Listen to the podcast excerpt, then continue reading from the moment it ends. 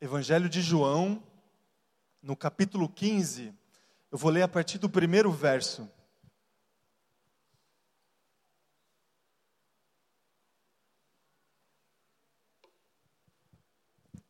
João 15, de 1 a 17.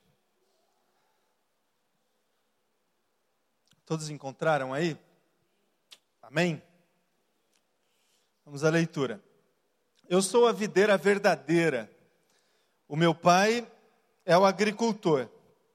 Todo ramo que, estando em mim, não dá fruto, ele corta.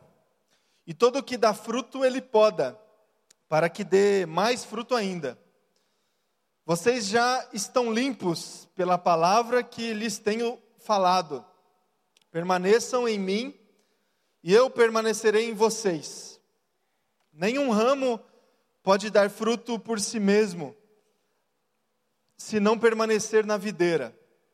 Vocês também não podem dar fruto se não permanecerem em mim. Eu sou a videira, vocês são os ramos. Se alguém permanecer em mim e eu nele, este dará muito fruto, pois sem mim vocês não podem fazer coisa alguma. Se, se alguém não permanecer em mim, será como o ramo que é jogado fora e seca. Tais ramos são apanhados, lançados ao fogo e queimados.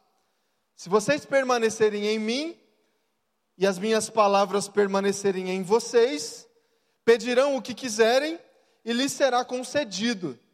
Meu Pai é glorificado pelo fato de vocês darem muito fruto, e assim serão meus discípulos. Como o Pai me amou, Assim eu os amei. Permaneçam no meu amor.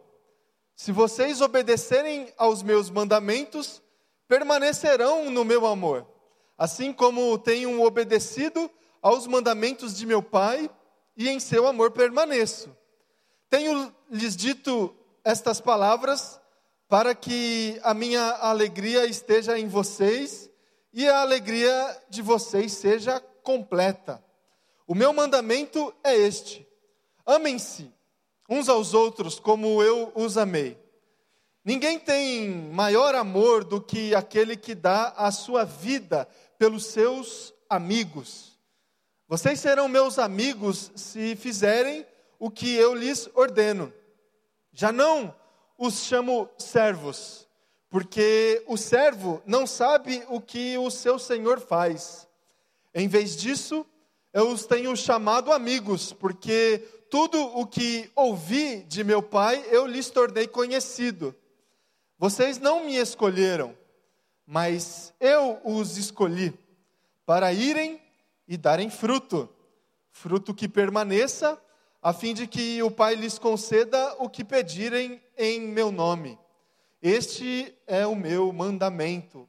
Amem-se uns aos outros. Até aqui Vamos orar mais uma vez agora diante da palavra. Senhor Deus, Pai, nós te agradecemos novamente pela liberdade que nós temos de leitura da tua palavra. E oramos agora, Deus, porque nós temos a certeza, Deus, que essa palavra só é alimento para nós quando ministrada pelo teu Espírito Santo. Que isso aconteça, Deus, que o teu Espírito Santo coloque em nós essa palavra que ela nos transforme, que ela de alguma forma sirva, Deus, para revelar a tua vontade para nós, revelar o teu querer, Deus, que a gente saia essa manhã desse lugar alimentados pelo Senhor, ministrados pela tua palavra. Essa é a minha oração, em nome de Jesus. Amém. Amém. Irmãos, como é de costume, no início do ano, a gente começa a alimentar no coração expectativas do que a gente deseja que aconteça nesse próximo ano, não é? A gente começa a pensar no que a gente pode fazer é, e tudo mais. Aqui na igreja, na comunidade do Ipiranga, na IPI do Ipiranga, a gente tem feito esse exercício já desde o final do ano passado. A gente tem orado quando eu falo a gente, eu me coloco, coloco o pastor Leonardo, o conselho da igreja, algumas pessoas da liderança da igreja. A gente tem se colocado diante de Deus e alimentado expectativas no nosso coração em relação ao que pode acontecer, ou ao menos aquilo que a gente deseja que aconteça na caminhada da nossa comunidade no, no ano, no ano de 2018. E a partir desse exercício que a gente constrói algumas coisas, que a gente é, confecciona o planejamento da igreja, que inclusive será apresentado nos próximos domingos é, para vocês. A gente constrói é, uma, uma pauta, né, uma agenda para a igreja, programações.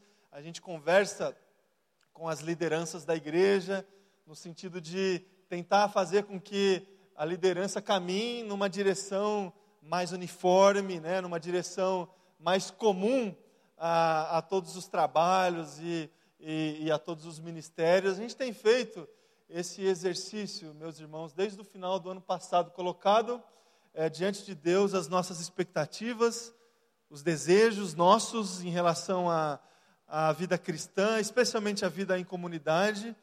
E algo que tem pesado é, no meu coração, coração do pastor Leonardo, no coração da liderança da igreja, do conselho da igreja, é que, de alguma forma, nesse próximo ano, nesse ano de 2018, a gente consiga estabelecer uma dinâmica mais intensa na caminhada da nossa igreja em relação à prática do discipulado.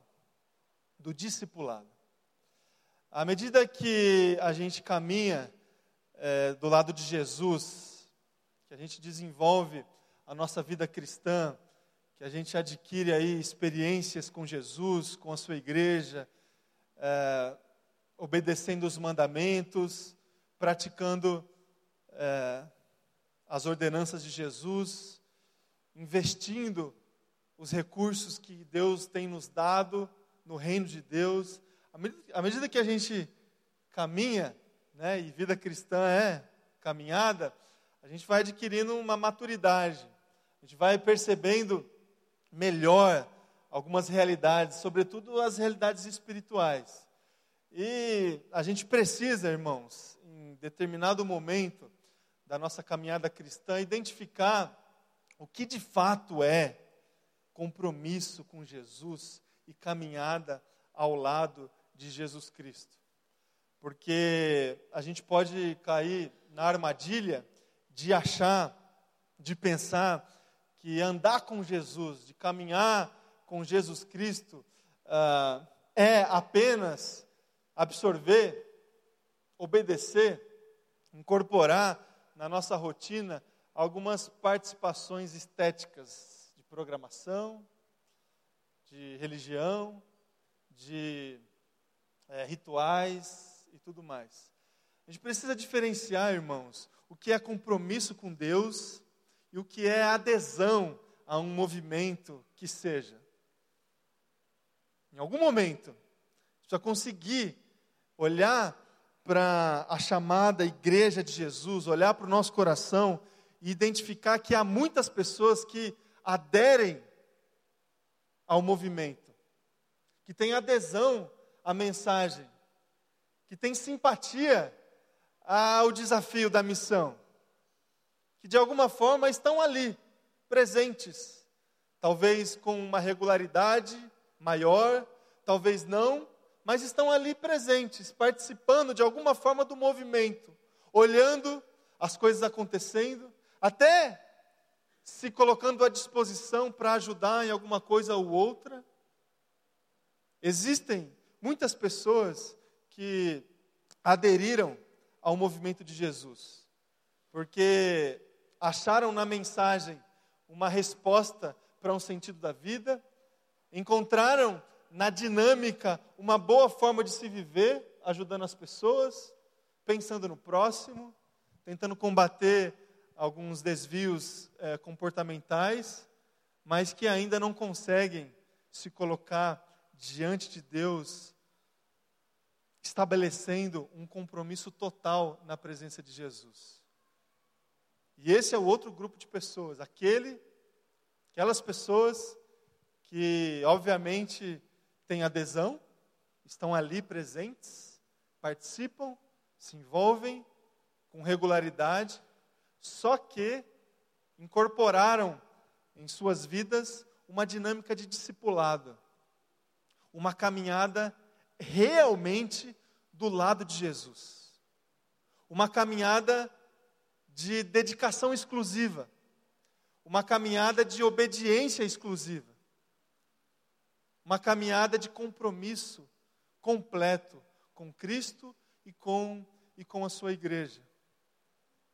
Vida cristã, aquilo que Jesus espera de nós, é isso aqui: é caminhada com compromisso. Adesão sempre vai ter. Gente para ouvir a palavra de Jesus sempre vai ter. Inclusive, existiu na época em que Jesus Cristo esteve entre nós. Multidão sempre vai, a multidão sempre vai estar lá.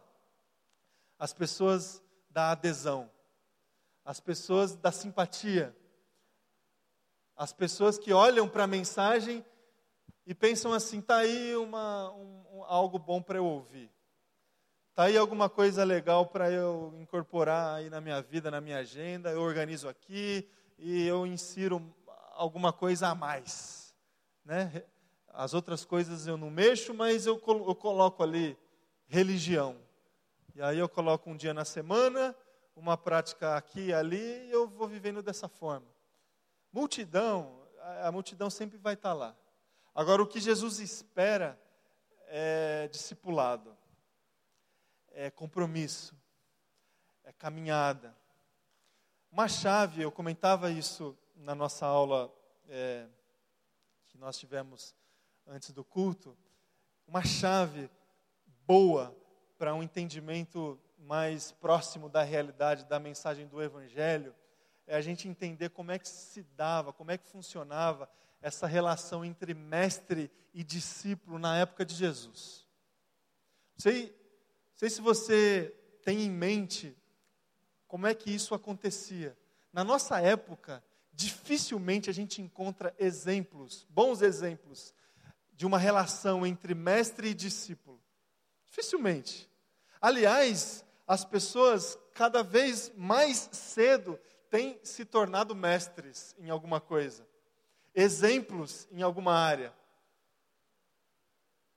Sou lá, tem 30 anos de idade, é, 5 anos de experiência técnica em alguma área. Ela é considerada já um, um caso de sucesso. O sujeito, com 30 anos, já atingiu o seu primeiro milhão. Né?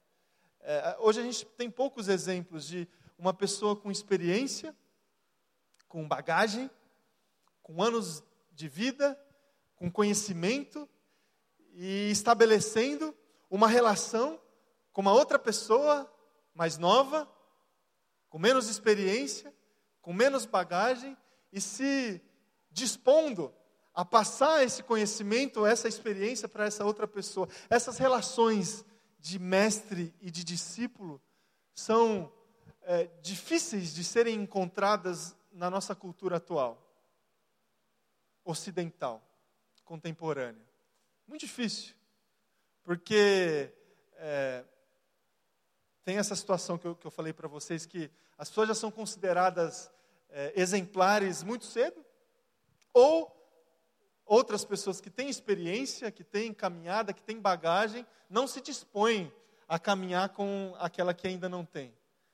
Por exclusivismo, eu não quero passar o meu conhecimento, porque se eu passar, é, eu vou perder o emprego, eu vou, vai acontecer o que comigo? Ou por falta de disposição mesmo, por é, uma, um, um um desvio geracional. A gente não tem essa mais na nossa cultura essa ideia de passar os valores, as práticas de pai para filho, sabe? Essa realidade ela é muito é, ela está muito contida naquele mandamento, sabe, dos dez mandamentos, não sei se é o segundo ou terceiro, que nos desafia a honrar pai e mãe. Honrar pai e mãe é exatamente reconhecer que pai e mãe têm alguma coisa para me oferecer. E aí essa, essa relação se estabelece, de passar o que eu não tenho, eu vou pegar do meu pai e da minha mãe. É mais ou menos é, uma relação é, como essa que era estabelecida nos tempos de Jesus. Hoje em dia a gente não tem muita ideia porque isso dificilmente existe. Mas na época de Jesus, os mestres, os mestres da lei, esses, aqueles que Jesus estabeleceu grandes debates, grandes discussões. Aliás, tinha um, um, uma classe de pessoas que Jesus gostava de, de discutir, de, sabe, textão no, no Facebook. Eles gostavam de textão, mas só que essa galera, do, do, dos mestres da lei, de discutir. Esses mestres da lei, eles estabeleciam relações de discipulado. Cada um deles trazia para si crianças, adolescentes, para caminhar junto, para passar a sua interpretação em relação à lei para é, esses jovens.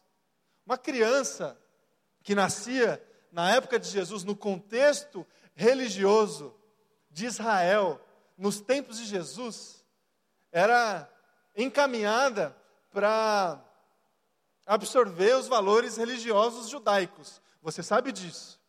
Até os oito anos de idade, a partir dos oito anos, dos oito anos de idade, a criança já era incentivada a aprender a ler e a entender a, lei e a palavra.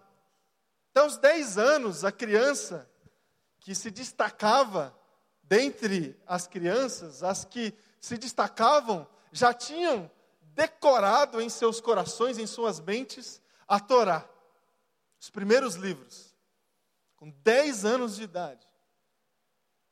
Às vezes a gente tem dificuldade de. Ah, fala um versículo aí. O Senhor é meu pastor, não é? Esse. 10 anos, Torá já estava decorada. E essas crianças continuavam uma caminhada de absorção dos valores religiosos. Com 14 anos, os que mais se destacaram, se destacavam dentre as crianças, já tinham toda a escritura sagrada guardada e, e decorada.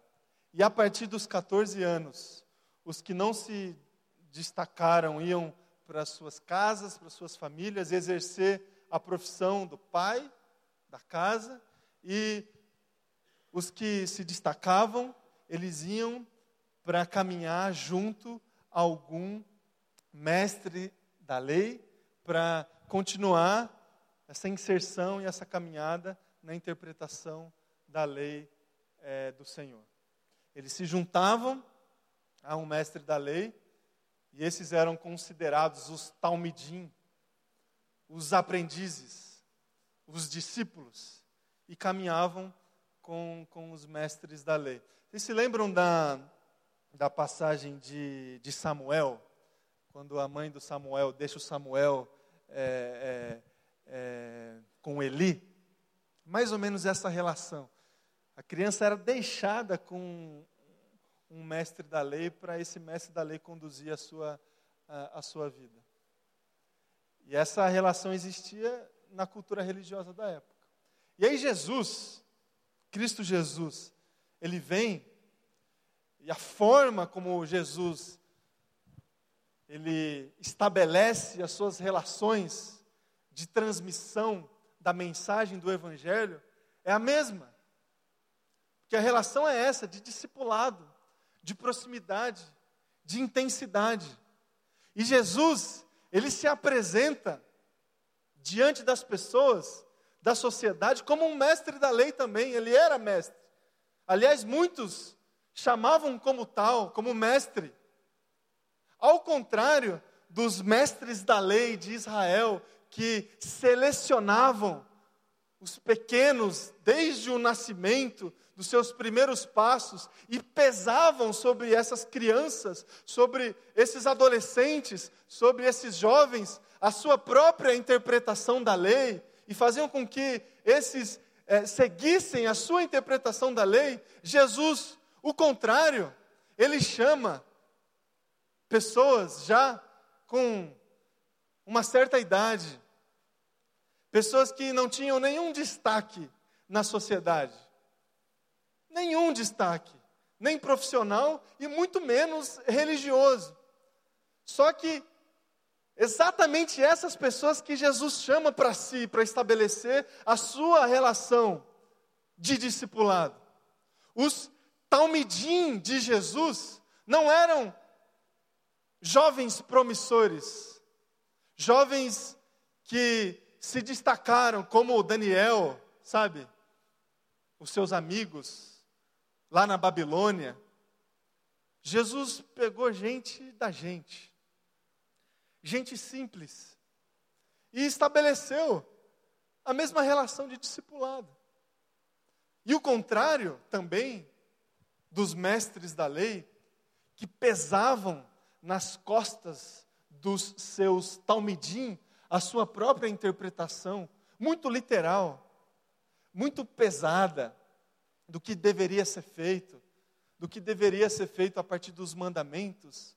Jesus distribuía os seus mandamentos, as suas orientações, e esse, essa distribuição, e esses mandamentos, e essas orientações, pelo próprio Jesus, ele as considerava como um fardo leve, um descanso para, para os seus discípulos.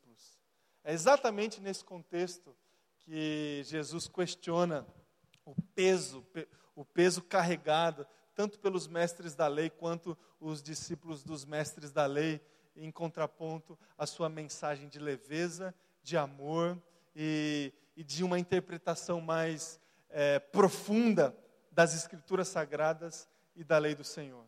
Jesus Cristo, meus irmãos, ele estabeleceu da mesma forma como os mestres da lei uma relação, é, uma relação de discipulado, uma relação próxima, intensa, de caminhada, de transmissão de um conhecimento a partir da experiência.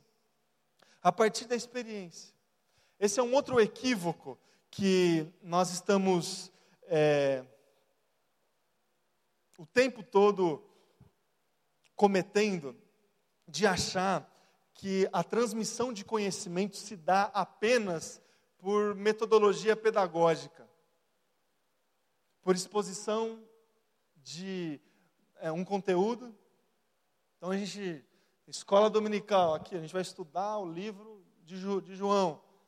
E aí a gente esquematiza, a gente é, traz uma mensagem sistematizada e a gente comete vez ou outra, esse equívoco de achar que conhecimento se transmite apenas por exposição de um conteúdo.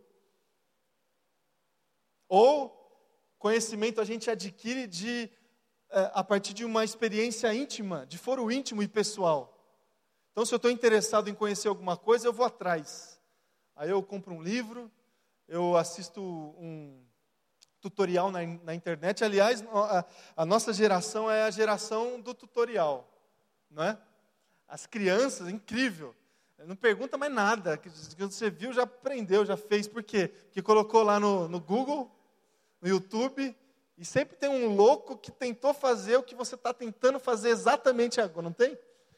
Como consertar a geladeira. Assim, aí tem lá um sujeito que já passou pela mesma experiência. A nossa geração é assim. Acha que conhecimento se adquire no foro íntimo, pessoal. Eu vou lá e, e, e procuro e absorvo. Conhecimento verdadeiro para a vida, irmão e irmã. É, o paradigma de transmissão de conhecimento, de conteúdo, que a gente encontra na pessoa de Jesus Cristo é por experiência. É por experiência. É ouvindo. Vocês ouviram o que eu disse? Lembra Paulo em Filipenses? Vocês me viram fazendo. Vocês ouviram as minhas palavras. Ou seja, é, não, não é assim, ó, vocês participaram lá do seminário de, de, de vida cristã. Paulo não falou isso. Ah, vocês fizeram a classe do, do catecúmenos na igreja.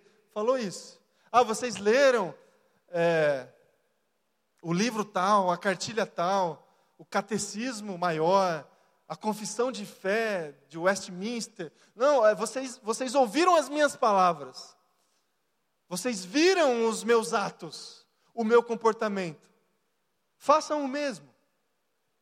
O, o paradigma de transmissão de conhecimento de Jesus é por experiência, é por caminhada, andar junto. A gente precisa entender isso. Na nossa vida cristã, as pessoas vão crescer espiritualmente, óbvio, participando das dinâmicas que a comunidade oferece, das séries temáticas que a comunidade oferece, dos estudos compromissados com a palavra que a comunidade oferece, tudo isso faz parte.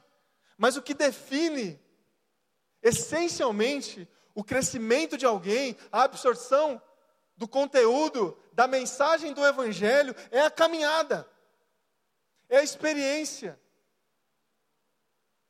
é a, são as experiências de afetividade cristã que a gente pode ter que Cristo teve com os discípulos. Que num primeiro momento poderia.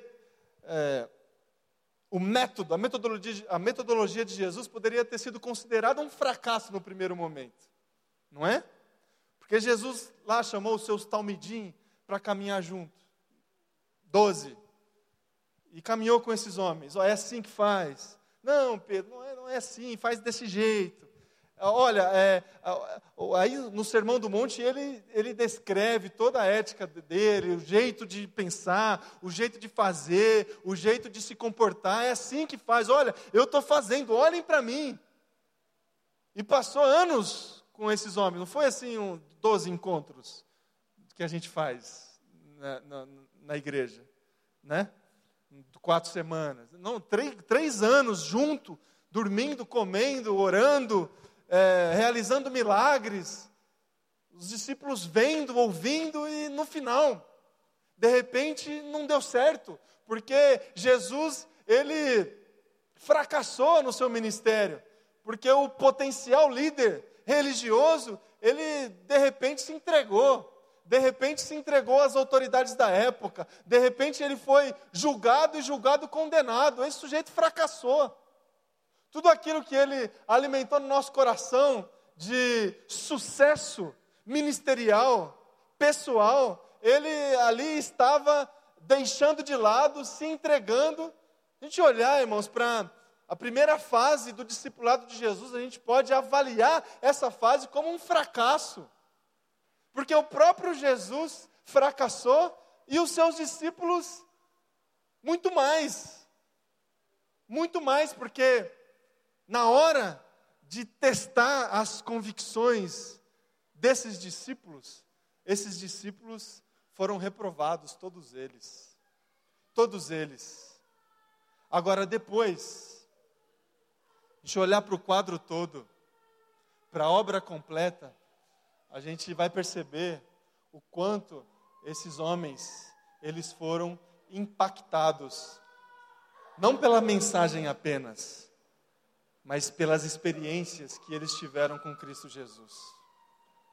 E nós estamos aqui hoje, porque Jesus se dispôs a andar junto com os seus talmidim, os seus meninos, entre aspas, os seus pequenos cristos, os seus jovens promissores, a classe, é, a elite futura de Israel, só que não, entre aspas.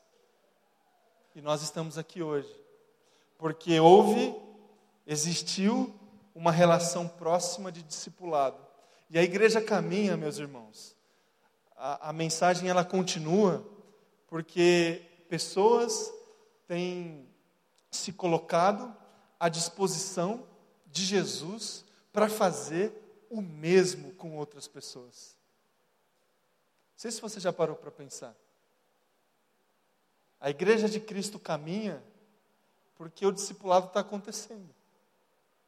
Porque as pessoas estão estabelecendo relações de afetividade espiritual, de discipulado. Você pensar na sua vida, na sua conversão, nas suas primeiras experiências de fé, algumas pessoas vão vir aí na, na tua mente. Certamente. Algumas pessoas que caminharam com você, que oraram com você em momentos cruciais, que sentaram do teu lado com a palavra e explicaram para você, essas pessoas, o significado. Mas essas pessoas não explicavam apenas o conteúdo. comigo, comigo aconteceu assim. É a experiência, é o testemunho.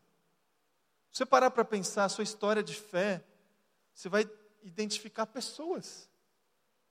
Pessoas que te influenciaram.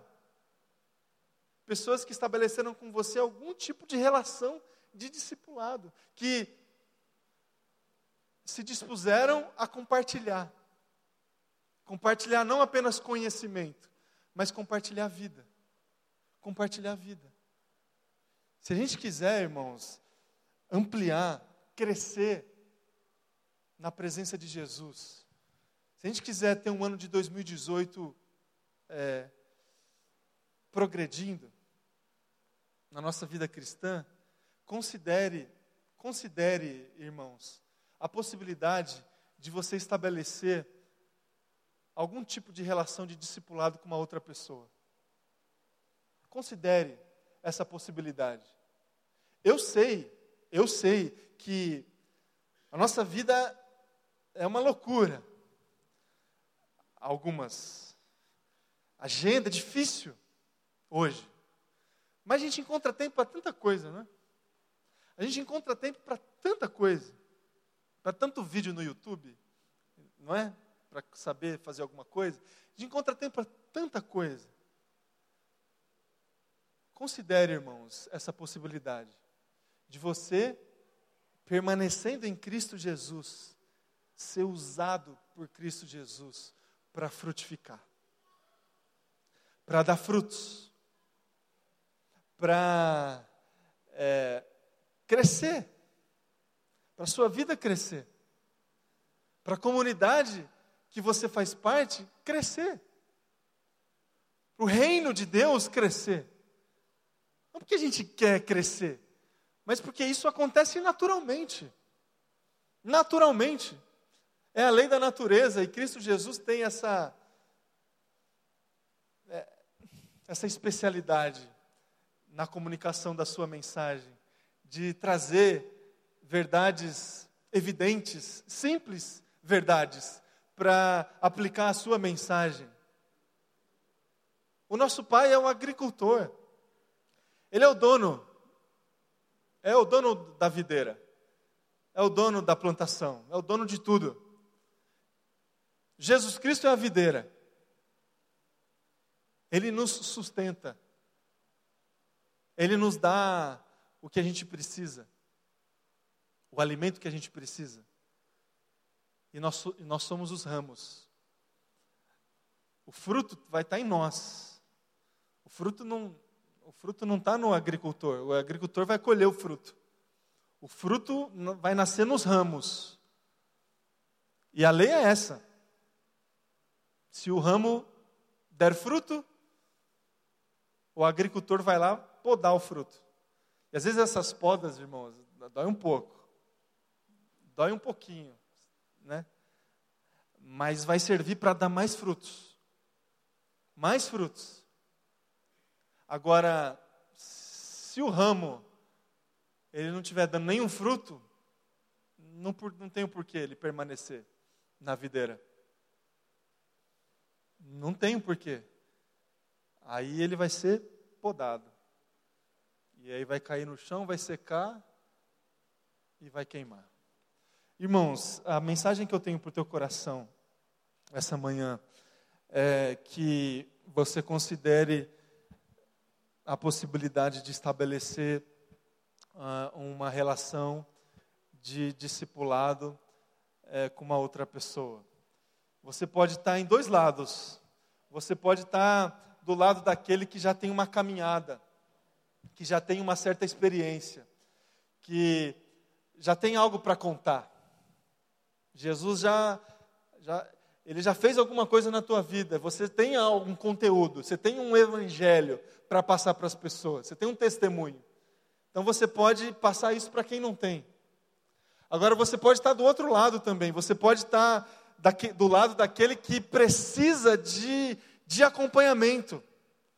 Você precisa de absorver é, experiências de outras pessoas. Então considere, meus irmãos, o fato de você andar com alguém para colher, captar essas experiências. Porque vida cristã, comprometida com a palavra, comprometida com Jesus, é uma vida que caminha em discipulado, que vive de fato, que se expõe, que transparece a fraqueza e a limitação. É diferente daqueles que caminham em adesão, que estão ali participando. E é triste, irmãos, perceber que vai ter gente que vai vai caminhar dessa forma a vida toda. Distante, distante de uma vida comprometida com o evangelho, com o discipulado. Vai observar a vida toda vai observar de longe a vida toda. Que em nome de Jesus você tenha a coragem de estabelecer uma relação de discipulado dentro da comunidade. Por isso que precisa de comunidade. Porque discipulado é gente, é relacionamento, é afetividade. Não, não existe, existe vida cristã dentro do quarto, refletindo nos, nos pensamentos cristãos e tudo. Não existe isso. Vida cristã é aqui, é igreja. É a gente é, se conhecendo, a gente acertando as nossas diferenças. Isso que é vida cristã. E a gente se aprofundando nas relações, com intimidade, com exposição, e sendo pautado pela palavra, caminhando em discipulado, em discipulado. É dessa forma que o conhecimento é transmitido, a partir das nossas, das nossas experiências. E eu queria encerrar é, essa mensagem apenas pensando algumas verdades do texto que nós lemos, que nos traz essa ideia de discipulado. Jesus estava ali, falando com os seus discípulos e ilustrando como é que se dá essa relação de discipulado. Oh, vocês têm que permanecer em mim, porque se vocês permanecerem em mim, vocês serão considerados os meus discípulos. E como que vocês permanecem em mim? Se vocês fizerem o que eu mando vocês fazerem. E qual que é o meu mandamento? Meu mandamento é amar uns aos outros. Então, se vocês se amarem, se vocês me amarem, se vocês conseguirem viver esse amor, vocês vão permanecer em mim. Se vocês permanecerem em mim, vocês serão considerados os meus discípulos. E discípulos considerados assim ligados a Jesus Cristo, que é a videira, esses discípulos naturalmente eles darão frutos. É assim que funciona a relação de discipulado, o discipulado de Jesus, não o discipulado dos mestres da lei, que era conhecido a partir daquela frase que às vezes a gente usa, ó, oh, faça o que eu faço Faça o que eu falo, mas não faça o que eu faço. Com um jugo pesado, o peso da lei. A relação de discipulado de Jesus é essa. Uma relação que, incrivelmente, Jesus Cristo compara com uma relação de amizade. Ó, oh, vocês são meus amigos. Vocês são meus amigos. A relação não é pesada. Não é, vocês, vocês estão acostumados com essa relação entre rabi e talmide, de mestre e aprendiz. Vocês estão acostumados a entender essa relação como uma relação pesada. Calma, a minha relação é leve. Eu os considero amigos, amigos. porque eu tenho compartilhado com vocês tudo o que eu tenho recebido do meu Pai. Uma relação de amizade. E como que se dá essa relação, meus irmãos? A partir do texto é, que nós lemos, a gente percebe logo no início que, apesar dessa relação leve de amizade, debaixo do amor, existe uma relação de hierarquia. Há uma hierarquia aqui muito bem definida. O pai é o agricultor, eu sou a videira e vocês são os ramos.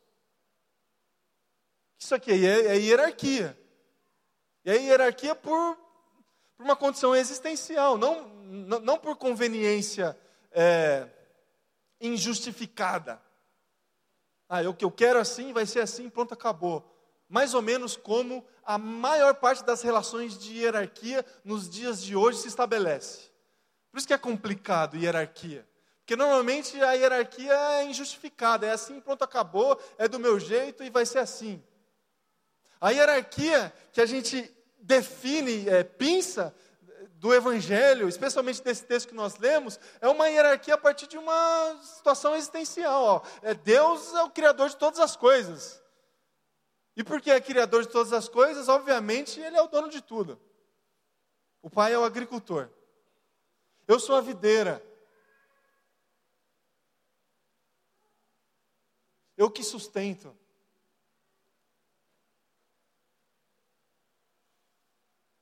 Grudem em mim. Olhem para mim. Olhem para mim. Condição existencial de Jesus. Vocês são os ramos. Então há uma relação de hierarquia. E numa relação de discipulado, isso precisa estar muito claro. Porque há limites e responsabilidades que são definidos a partir dessa relação de hierarquia. Que a gente facilmente identifica no texto. Oh, vocês dão fruto. É, o fruto vai vir de vocês. Eu vou sustentar. Uma relação de discipulado, isso também precisa ficar claro. Quais são as responsabilidades e os limites.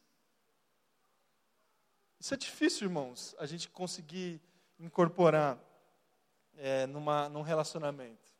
Muito difícil. Porque a gente pouco se submete pouco se submete. É, pensa aí, para quem você presta contas da sua vida hoje?